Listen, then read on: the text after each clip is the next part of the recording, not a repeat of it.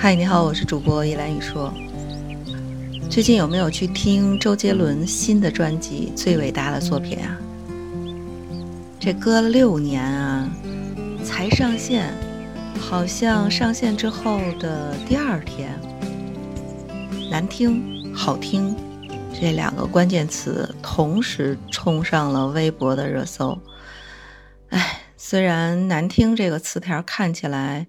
有点像社交平台冲热度的小把戏，但是这张在六年的时间里期待值不断刷新这样的一个新专辑，很难满足所有人的期待。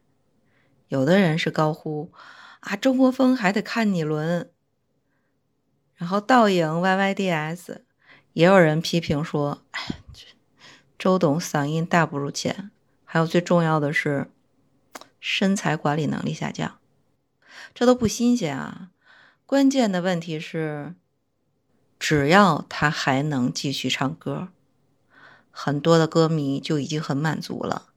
好奇怪啊，在互联网上，这个周杰伦好像特别特别好的路人缘啊。可以这么说，现在的周杰伦。既是当年华语乐坛黄金时代的活化石，又是当今互联网时代的吉祥物。这两个截然相反的身份，在他身上，哎，好奇怪的得到了嗯神奇的统一性。不过听着周董的歌啊，有一种想去寻找弯弯美食的冲动。今天呢？就给大家介绍一下，在北京哪儿有特别有特色的台湾美食。第一个出场的 Number One 的首推丽都的阿公阿妈韭菜处，这应该说是北京最有名的台湾菜了。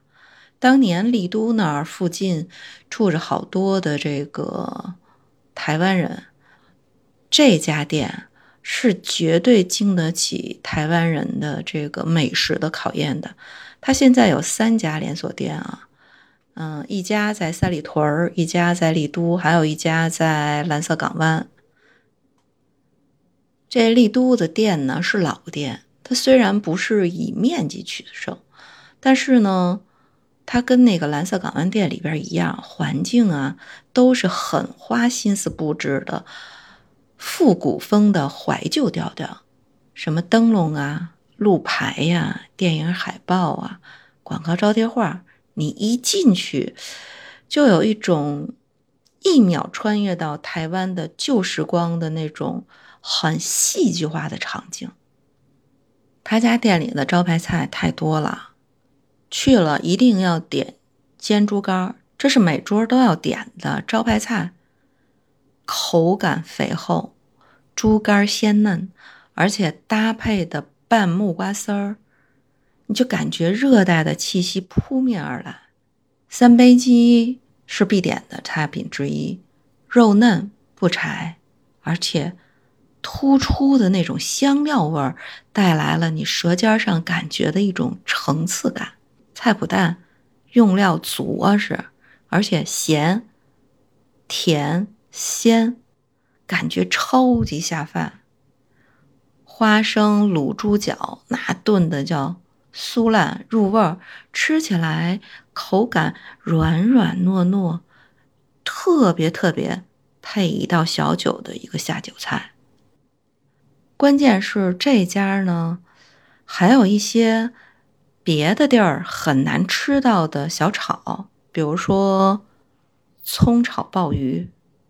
苍蝇头、宫保皮蛋，哎，你要是再配上一个冬瓜茶，或者是整瓶台湾啤酒，那妥妥的就是清凉夏季的感觉呀！几乎每一个去过弯弯旅行的人都会听到这么一个说法：在台湾不吃台铁便当，你就不算去过台湾。所以。去吃台铁便当就成为去弯弯旅行的一个必打卡项目。我当年专门去找的台铁的便当吃，真的不错。台铁便当啊，主要就是排骨、鸡排是主打菜，然后基本上会配应季的蔬菜和一枚卤蛋，营养均衡，物美价廉，外包装也超级简单。基本上呢，就是我们所说的那种古早味儿，大部分都是木质的或者八角的盒子。如果你很想再去尝一尝台湾便当的这个味道，你一定要去上都 SOHO 北塔四层的台北便当店。这个大众点评上去搜“台客后甲便当”。嗯，这个店呢是在一个很难找的那个美食城里边，堂食环境不怎么样，但是呢，大多数人会选外卖。这个便当店的老板啊是地地道道的台湾人，据说在台湾的时候还曾经是大酒店的厨师，所以啊，菜品是有保障的，这都是厨师级别做的这个事情。你像鸡丝啊。士林鸡腿呀，排骨啊，椒麻鸡、香肠，单点双拼的便当，没有一个让你踩雷的。哎，基本上跟我们在台湾吃过的便当的口味是一模一样的，绝对是你记忆中的味道，也是没有进行本土化改良的原汁原味的台湾便当。当然，除了这个各种便当的品种。特别值得一提的是，这家的冬瓜茶超级好喝，就确实有冬瓜特有的那种糯香，而且甜度也刚刚好。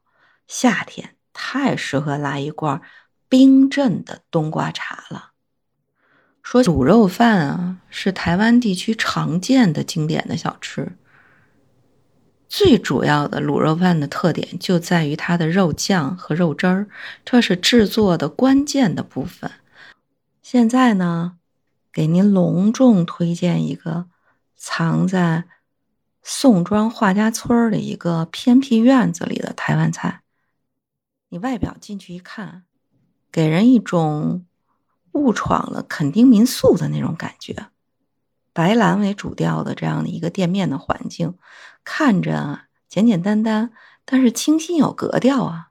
而且北方餐厅很少见的白色的木质桌子，被精心打磨的绿植，哎，感觉像家一样的温馨。